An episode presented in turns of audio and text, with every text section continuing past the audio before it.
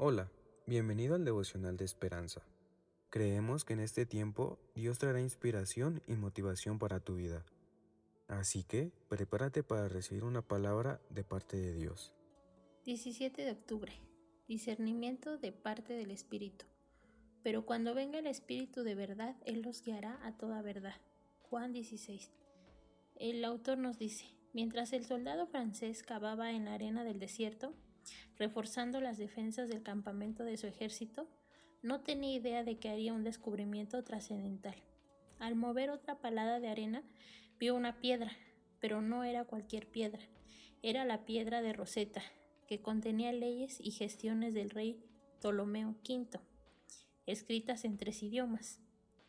Esa piedra, ahora en el Museo Británico, sería uno de los hallazgos arqueológicos más importantes del siglo XIX que ayudaría a revelar los misterios de los antiguos jeroglíficos egipcios. Para muchos de nosotros, gran parte de la escritura también está envuelta en un profundo misterio.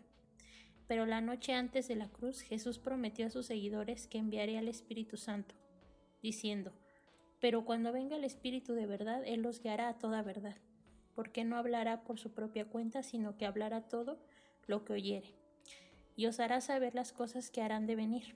Juan 16, 13. En cierto sentido, el Espíritu Santo es nuestra piedra de roseta divina, que arroja luz sobre la verdad, incluidas las verdades detrás de los misterios de la Biblia. Aunque no se nos promete que entenderemos todo lo que dicen las escrituras, podemos confiar en que por el Espíritu comprenderemos todo lo necesario para seguir a Cristo. El devocional de hoy nos alienta a pedirle al Espíritu que nos revele lo que habla Dios a través de la Biblia.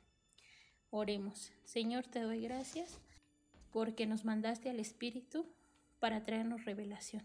En el nombre de Jesús, amén. Esperamos que hayas pasado un tiempo agradable bajo el propósito de Dios. Te invitamos a que puedas compartir este podcast con tus familiares y amigos para que sea de bendición a su vida. Puedes seguirnos en Facebook, Instagram y YouTube como Esperanza Tolcayuca. Hasta mañana.